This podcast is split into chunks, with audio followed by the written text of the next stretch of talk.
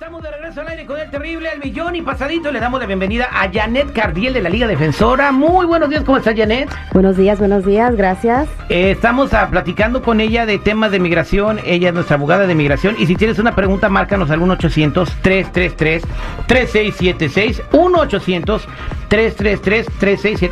Ya se viene el Día de Acción de Gracias. ¿Y por qué estoy platicando esto y diciendo esto? Eh, porque eh, a partir de esta fecha, hasta fin de año, la gente se sale, se va a pasear, se va a sus orígenes, a sus países de origen o a otros estados y andan viajando por ahí con un récord criminal. Y que, o sea, y la pregunta para ti es, ¿qué pasa si te vas con un récord criminal a México, a Centroamérica, Janet?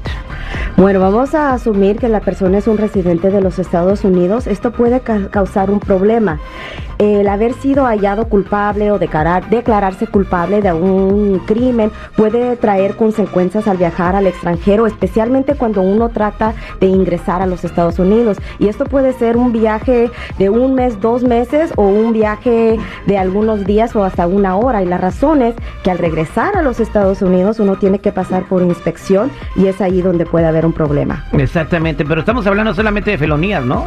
Desafortunadamente no, hay ciertos crímenes, misdemeanors conocidos, ¿no? Que pueden crear problemas, ya sea el caso individual o la combinación de, ciertos crímenes menores, así que hay, que hay que tener mucho ojo con esto.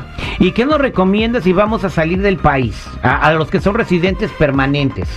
Si son residentes permanentes y tienen un historial criminal, primeramente es no viajar al extranjero y consultar con un abogado que tiene la experiencia no solo en las leyes de inmigración, sino también en leyes penales, porque esto probablemente va a requerir un análisis para que la persona si va a salir y viajar, estar con la familia, estar tranquilo, ¿no? Que al momento de regresar o ingresar al país no vamos a tener problemas en la frontera. Exactamente, entonces si piensas viajar lo más conveniente es hablar antes con un con un abogado en casos criminales, y si tienes si esa es tu situación para que trate de ver que tu récord no te va a perjudicar cuando entres del país y que te vayan a detener allí en la aduana, en la revisión y que te pongan a bailar la macarena. y sí, vamos a decir que sí hay un problema, ¿no? Que, consultó con un abogado y, se dio cuenta que del caso que eh, eh, donde se halló culpable hace algunos años puede causar un problemita. En este caso no todo está perdido.